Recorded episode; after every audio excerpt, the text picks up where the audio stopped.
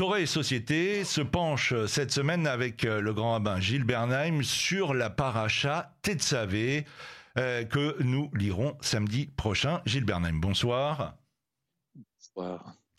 La paracha s'organise autour de la parole de Dieu qui ordonne aux enfants d'Israël et plus précisément à Moïse de préparer la tenue d'Aaron, qui sera celle des grands prêtres de Jérusalem, et tous les services que devront assurer les Kohanim, car c'est de cela qu'il s'agit. Mes premières constatations, Gilles cette paracha commence par ces mots. Et toi, tu ordonneras aux enfants d'Israël. Les commentateurs sont nombreux à relever ce changement de style de la Torah qui en général s'exprime par des termes différents comme et Dieu parla à Moïse en disant. Alors pourquoi ce changement?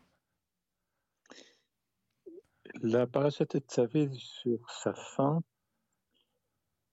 annonce la destruction des premières tables de la loi. Ou plus exactement, elle préfigure, elle signale les conditions dans lesquelles les premières tables de la loi devront être détruites tout de suite après, dans la parachat qui dit ça nous entrons dans une période trouble. C'est d'autant plus singulier que les parachiotes depuis euh, parachatitro, les tiparoles, Ishpatim, Troumat, Tetzavé, sont, ce sont des parachiotes à haute intensité de sainteté.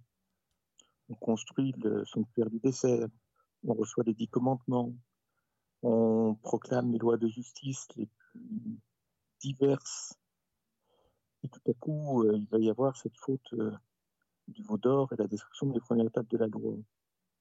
Ce qui veut dire en fait que c'est au sein de la parachute SAV que la situation se dégrade.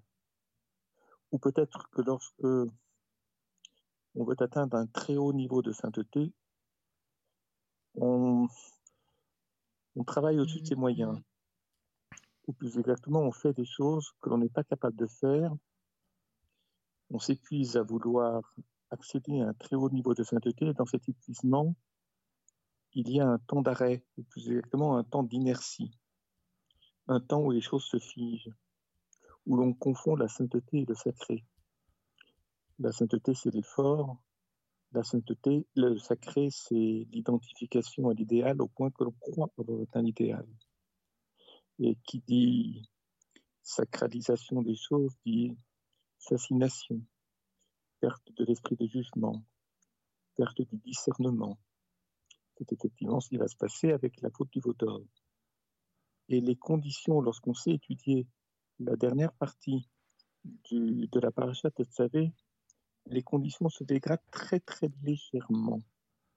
Le peuple est en état de, je dirais, de fatigue, mais une fatigue malsaine, une fatigue qui fait que vous ne vous rendez pas compte que vous n'êtes plus dans l'effort, que vous n'êtes plus dans l'exigence, mais que vous êtes dans le contentement, c'est-à-dire euh, l'autogratification. Et là, il y a de la complaisance. Et qui dit complaisance, alors, qui dit complaisance dit sacralisation, dit faute, mais dès le départ, Dieu s'adresse à Israël non pas sous la forme injonctive à Moïse et Moïse transmet à Israël, mais beaucoup plus directement, comme s'il les alertait de quelque chose. La transcendance est plus diffuse, elle se dilate, elle, je elle est délivrée de manière très partielle, très parcellaire au peuple, afin que chacun puisse, je dirais, non pas échapper à l'autorité de Moïse, mais peut-être un peu plus en prise sur la transcendance. Mais ça n'aura pas marché. Mhm. Deuxième interrogation, cette paracha est la seule de la Torah où le nom de Moïse ne figure pas et deux raisons sont données dans la tradition juive pour expliquer cette absence. La mort de Moïse, le 7 Adar, et le pardon de Dieu après la faute du Vaudor. Oui, mais il faut aussi considérer qu'au début de la parachat Kitissa qui suivra, il y a l'absence, de Moïse a beaucoup joué dans la détérioration de, des comportements d'Israël. Un midrash parmi d'autres souligne que Israël n'a pas supporté l'absence de Moïse. Quand son absence, cette absence était prévue, mais elle a duré quelques heures de plus. Et c'est pendant ces quelques heures de plus, c'était 40 jours et 40 nuits, Boshesh, le fameux Boshesh, du début de la parasha Kitissa, et je dirais comprise par le Midrash comme il est venu six heures plus tard. C'est-à-dire qu'il avait six heures de retard. Parce que Dieu n'avait pas fini de lui enseigner quelque chose. Exactement, Moïse, de par sa position, avait besoin d'interroger Dieu pour comprendre définitivement quelque chose qui sera ensuite mis en œuvre et transmis à Israël. C'est l'absence de Moïse. Il y a des personnes qui ne savent pas faire face à l'absence. Ils le vivent comme un vide. Un vide, ça se remplit. Une absence, c'est une autre manière de vivre le lien. Lorsque l'être aimé est absent parce qu'il est parti en voyage, ça ne signifie pas qu'il y a un vide au sens qu'il faut le remplir par autre chose. C'est Lorsque l'être est absent, le lien est différent. On peut aimer autrement que par la présence physique, du moins pendant un certain temps. Par contre, si le vide est rempli, on a besoin que ce vide que l'on supporte mal soit comme plein. C'est-à-dire qu'on n'en souffre plus du tout, qu'il n'y ait plus d'émotion, de, nostalgie. Ça, c'est l'idolâtrie. Ça, c'est le veau d'or qui remplace non pas Dieu, mais Moïse. Lorsque le médiateur entre Dieu et l'homme n'est pas présent, l'homme soit quitte Dieu, soit il cherche un autre médiateur pour se raccrocher à Dieu et pouvoir, je dirais, ne pas souffrir de quelque absence que ce soit. Mais là, on se met en difficulté parce que lorsqu'on a une relation sincère avec Dieu, on souffre de certaines absences. Quelqu'un qui vit dans un monde, je dirais, presque irréel, où Dieu est omnipotent, omniprésent et partout à tout instant, on peut se demander s'il n'y a pas une certaine idée de la représentation divine qui est bafouée. C'est-à-dire qu'on n'a pas le droit de se représenter Dieu. Et lorsque on remplit le vide par quelque chose qui est censé nous permettre de ne plus souffrir de quelque chose qui s'est absenté et donc euh, et qu'on peut remplacer par quelque chose d'autre, Dieu est parfois un remplacement d'autre chose, hmm. ou peut-être d'une mauvaise idée de Dieu, d'une fausse idée de Dieu. Et Dieu peut devenir une idole, du moins dans l'esprit du peuple. C'est ce qui est arrivé avec le veau d'or l'idée que l'on se fait de Dieu peut être idolâtre, comme l'idée que l'on se fait de la Torah peut être idolâtre. Le, la loi, elle construit une relation. Elle n'est pas là simplement pour supprimer quelque chose et remplir autre chose. Ce sont des notions assez subtiles parce que l'idolâtrie, ce n'est pas simplement, ce n'est pas que se prosterner devant un objet, c'est bien autre chose. Et parfois des choses dont nous n'avons pas même conscience parce que nous les vivons naturellement comme ce que nous pensons être une croyance en Akadosh Baruch Hu, alors que l'on adore une certaine idée, une certaine image que l'on se fait de Dieu. Hmm. Et là, on est déjà au seuil de la transgression, deuxième des dix commandements, l'interdit de la représentation. Euh, ce qui peut paraître surprenant, c'est que Moïse sait par avance qu'il va y avoir l'épisode du Vaudor, et donc il semble déjà demander à Dieu pardon. C'est plutôt étrange, non? Moïse, euh, Moïse n'a pas été, n'a pas cassé les veaux d'or sous le coup de la colère. Il a détruit, euh, il a, pardon, il n'a pas cassé les premières tables de la loi sous le coup de la colère lorsqu'il a vu le veau d'or. Moïse a détruit les premières tables de la loi, c'est ce qu'enseigne Yehuda Lévi dans le Kuzari. Il a détruit les premières tables de la loi par crainte que le peuple n'adore les premières tables de la loi comme ils adoraient le veau d'or. Cela rejoint ce que je disais il y a quelques instants. Il craignait que les tables de la loi, au sens étymologique du mot de la loi, de l'expression de la loi, que ces tables-là fassent de la loi une idole. Autrement dit, que la Torah comme loi soit une source d'idolâtrie. Vous savez, c'est très simple de définir ou de décrire comment la loi peut devenir idolâtre, ou la relation à la loi peut générer de l'idolâtrie, quand vous considérez qu'une loi résout tout le problème, qu'il suffit d'accomplir ou de pratiquer telle loi pour ne plus avoir de soucis, autrement dit, pratique la mitzvah en question, mets en œuvre la loi ou le droit qu'on propose et tu seras sauvé. Tu vivras dans un monde idyllique où il n'y a plus de manque, d'insuffisance, de souffrance. Ça, c'est l'idolâtrie. Parce que, pour le dire autrement, imaginez que la situation puisse devenir idyllique grâce à point de suspension, où il suffit de pour que point de suspension, c'est s'imaginer que l'excellence de la relation à Dieu crée un bonheur parfait où il n'y a plus de nuages, où il n'y a plus de soucis, où on est porté comme, je dirais, sur les ailes d'un oiseau qui nous ferait voir de très haut l'univers et ne nous ferait plus participer de l'histoire du monde. Ce n'est pas du tout l'idée qu'un certain nombre de commentateurs se font de, ni du Jardin d'Éden, ni de l'avenue du Messie, ni des tables de la loi, c'est-à-dire la loi, elle structure, elle organise la relation humaine, elle donne les moyens de, elle donne les moyens non pas de réussir parfaitement, mais elle donne tous les moyens pour que la réussite soit possible, ce qui n'est pas la même chose. Hmm. Parce que ce qui nous manque souvent, c'est ce sont les moyens pour réussir. On ne les connaît pas tous. Et on est en, on est en insuffisance à ce moment-là. On est en insuffisance, j'allais presque dire, d'outils de travail. Comment procéder pour progresser? Le texte Gilbert Naim commence par demander que les lampes soient allumées en permanence par une huile pure dont on veillera à bien faire monter la flamme. Et dans une relation, la flamme la plus belle, la plus chaude, demande un soin extrême pour qu'elle ne s'abîme pas et pour qu'elle se développe, et cela chaque jour et de jour en jour. Donc, nous pouvons dire que la délicatesse est la règle en euh, ce qui touche à l'essentiel.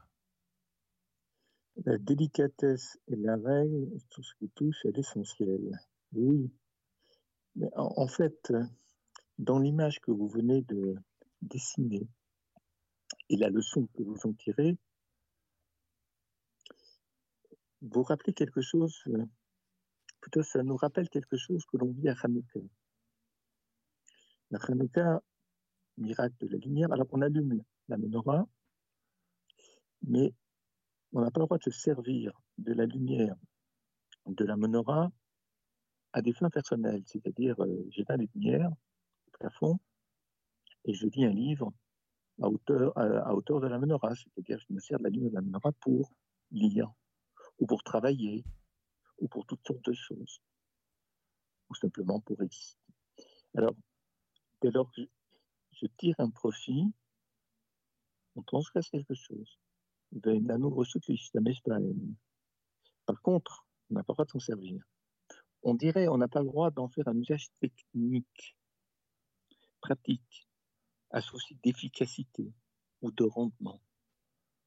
Et là, les Par contre, ces lumières, on doit les regarder. Ce ne sont pas les lumières qui éclairent, c'est nous qui regardons les lumières. Autrement dit, les lumières de Hanukkah ne sont pas des torches. Ce ne sont pas des torches, j'allais dire des torches électriques, qui permettent de voir avec.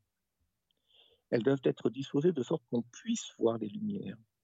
Pourquoi est-ce que c'est tellement important de pouvoir voir les lumières, d'où le placement de la menorah au bord de, sur, le bord de la fenêtre, près de l'entrée, parfois même devant les maisons en Israël, à l'extérieur?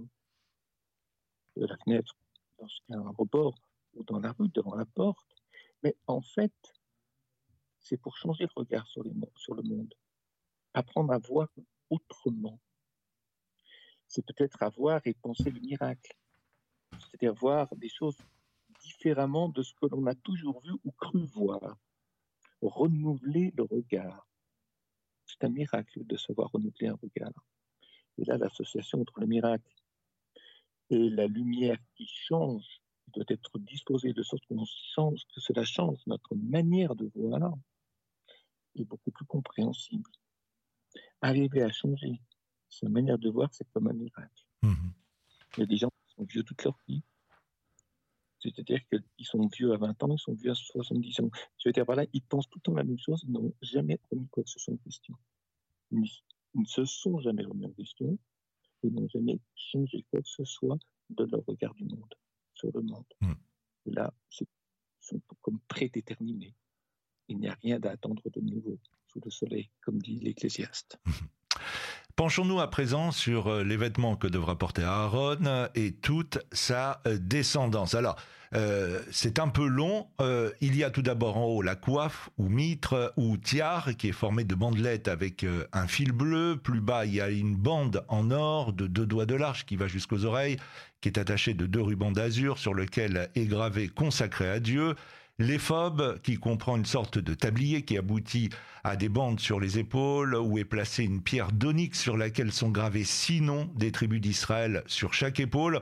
On l'attache avec le plastron du pectoral appelé Ochen, constitué d'un carré d'une demi-coudée euh, de pierres précieuses, et sur chacune est gravé le nom d'une tribu dans l'ordre de la, euh, de la fratrie Dessous, le manteau euh, bleu ciel de l'éphobe, il est bien renforcé en haut pour enfiler la tête, il n'a pas de manche et en bas, on y intercale 36 clochettes et 36 grenades. La ceinture, elle est euh, travaillée contrairement celle du simple prêtre, euh, comme euh, les fils du voile du tabernacle, elle est composée d'azur, de pourpre, d'écarlate et de lin retors, dessous la tunique ou chemise et dessous le caleçon en lin pour cacher la nudité. Quand il monte sur l'autel, le service se fait pieds nus.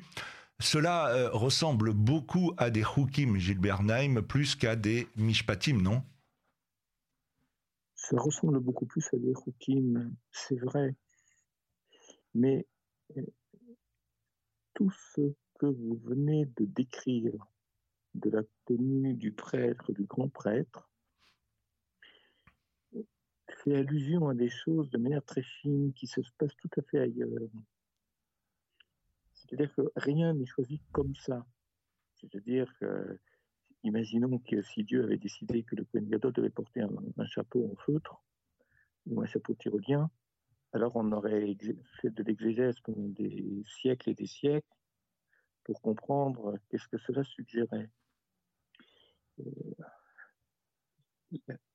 cette espèce de toche qui couvre, cette espèce de coiffe qui couvre la tête euh, du Kohen Gadol et des Kohanim différemment, c'est très intéressant parce que on retrouve cela dans le Chumash si on sait regarder quelle est la nature du tissu? C'est-à-dire qu'en fait, il y a une sorte de règle qui se dégage de là. Imaginons un tissu, une étoffe, qui a servi au mal, à faire quelque chose de mal. Alors, certainement, dans le rituel du prêtre ou du grand prêtre dans le désert, à Jérusalem, ce même tissu, cette même étoffe, va resservir pour, mais cette fois-ci, non pas pour le mal, mais pour le bien, comme s'il s'agissait de retourner, de renverser la donne. Le mal doit se transformer en bien. Alors, évidemment, on n'est pas dans la même scène, on n'est pas dans la même situation, mais on utilise le moyen ou l'objet ou la nature d'une chose qui a servi au mal pour la rediriger vers tout à fait autre chose dans un rituel, parce que, encore faut-il, qu'est-ce qu'il faisait avec mhm. tel ou tel habit? Et ce qu'il faisait lorsqu'il, par exemple, lorsqu'on cousait et qu'on préparait la fameuse coiffe du grand prêtre, il y avait tout un rituel qui est décrit dans l'Agmara, dans le Talmud. Et on prononçait des mots. Les gestes se faisaient d'une certaine manière. Et lorsqu'on sait étudier l'Agmara, on se rend compte que ces gestes, comme les mots, sont à l'opposé des gestes et des mots qui, dans une autre situation, où la même étoffe servait au mâle, le même tissu servait au mâle, mais cette fois-ci, on l'a redirigé différemment. Mon propos n'est peut-être pas très clair parce que je ne donne pas plus d'exemples, c'est difficile de donner, de dégager le principe, de donner un exemple et d'expliquer l'exemple. Tout cela en même temps, en tous les cas dans le cadre-temps qui nous est fixé, mais rien n'est donné au hasard. Je pense qu'il y a un principe de tikkun dans ces espaces de sainteté qui s'appelle le Mishkan et qui plus tard s'appellera le Beth le temple de Jérusalem Tikkun. On répare les moments négatifs du Chumash, du saint de Moïse, vers un rituel où le négatif doit devenir positif. Hmm. D'ailleurs, euh, dans la droite ligne de ce que vous venez de dire, Narmanide indique que ce vêtement est essentiellement parce que Aaron est celui qui restaure l'homme créé initialement dans la gloire et dans la beauté d'Adam et qui était revêtu de lumière. Oui, oui. Si je pouvais exprimer cette même idée, mais avec d'autres mots. Lorsque Dieu demande à Moïse au buisson ardent d'enlever ses chaussures, ses sandales, ce qui sera demandé, également au prêtre. Pour la Birkat Kohanim, à la synagogue, il enlève le prêtre enlève ses chaussures. Plus forte raison dans le sanctuaire, du, dans le tabernacle du désert ou dans le temple de Jérusalem. Pourquoi est-ce qu'on enlève ses chaussures? Lorsque Dieu le demande à Moïse, c'est pas pour sacraliser la terre sur laquelle il se trouve. Non, lorsqu'il le demande à Moïse, je dirais c'est pour recréer ce lien, cette synergie qui existe entre la terre je dirais, presque entre la terre et le ciel, mais le ciel au sens symbolique du terme. Le ciel, c'est le ciel, c'est pas un objet que l'on touche, contrairement à la terre.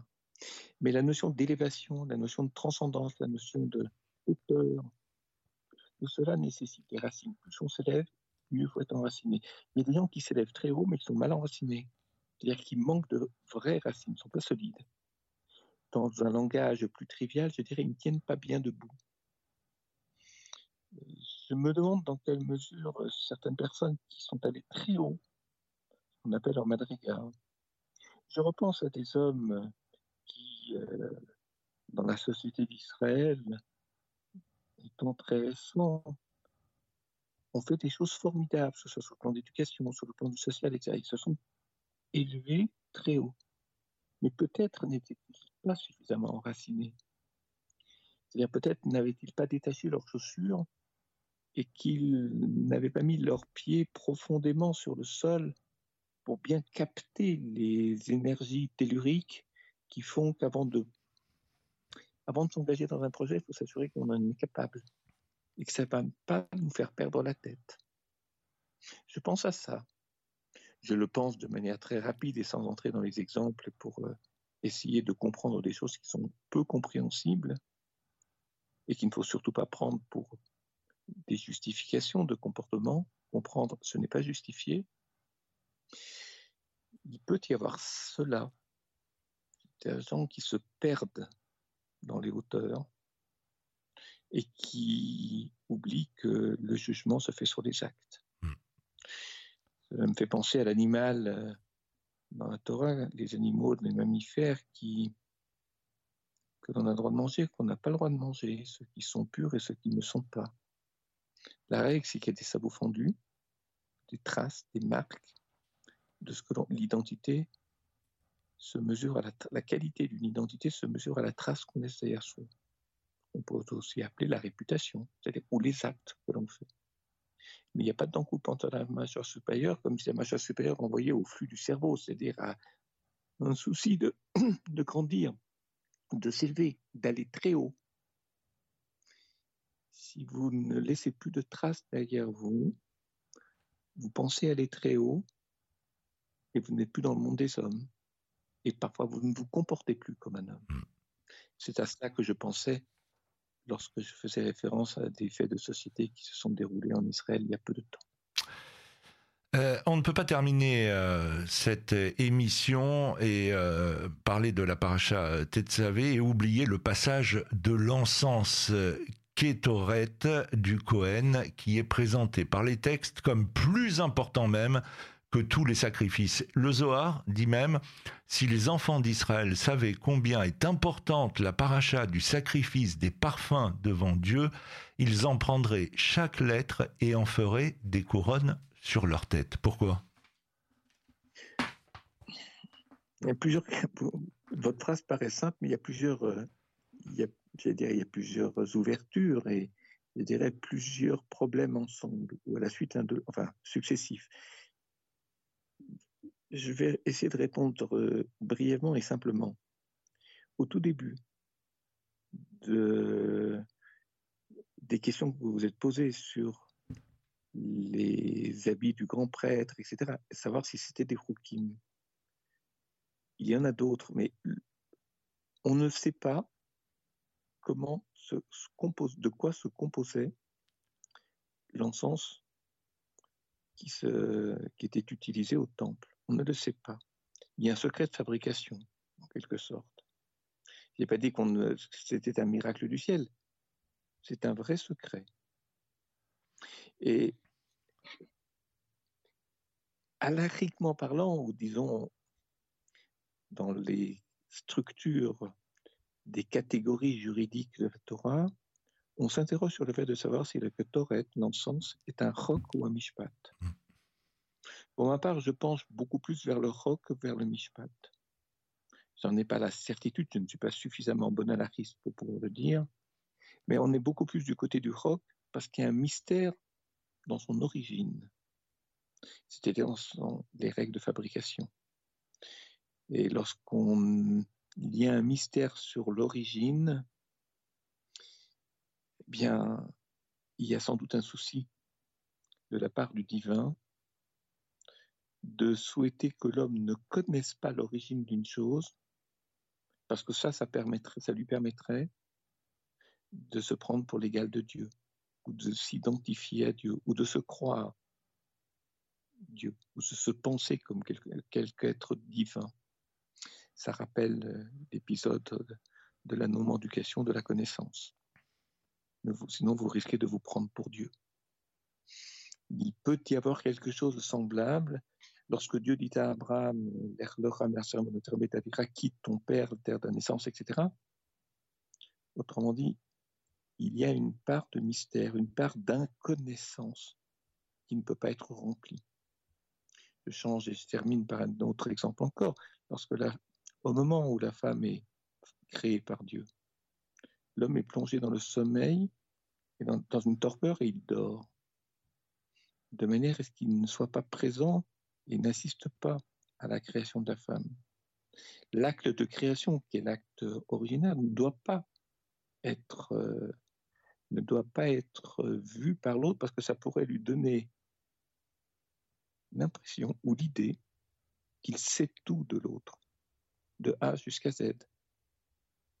Qu'est-ce que ça donnerait comme position sinon celle d'un homme qui, pensant tout savoir de la femme, veut la maîtriser? Et on imagine des hmm. conséquences tragiques pour la femme. Voilà quelques pistes de réflexion que votre propos me suggérait. Eh bien, c'est sur ces mots que s'achève cette émission euh, Torah et Société avec le grand Romain Gilles Bernam. On se donne bien évidemment rendez-vous la semaine prochaine, 19h30, 20h sur Radio Shalom, tous les dimanches. Merci, bonsoir.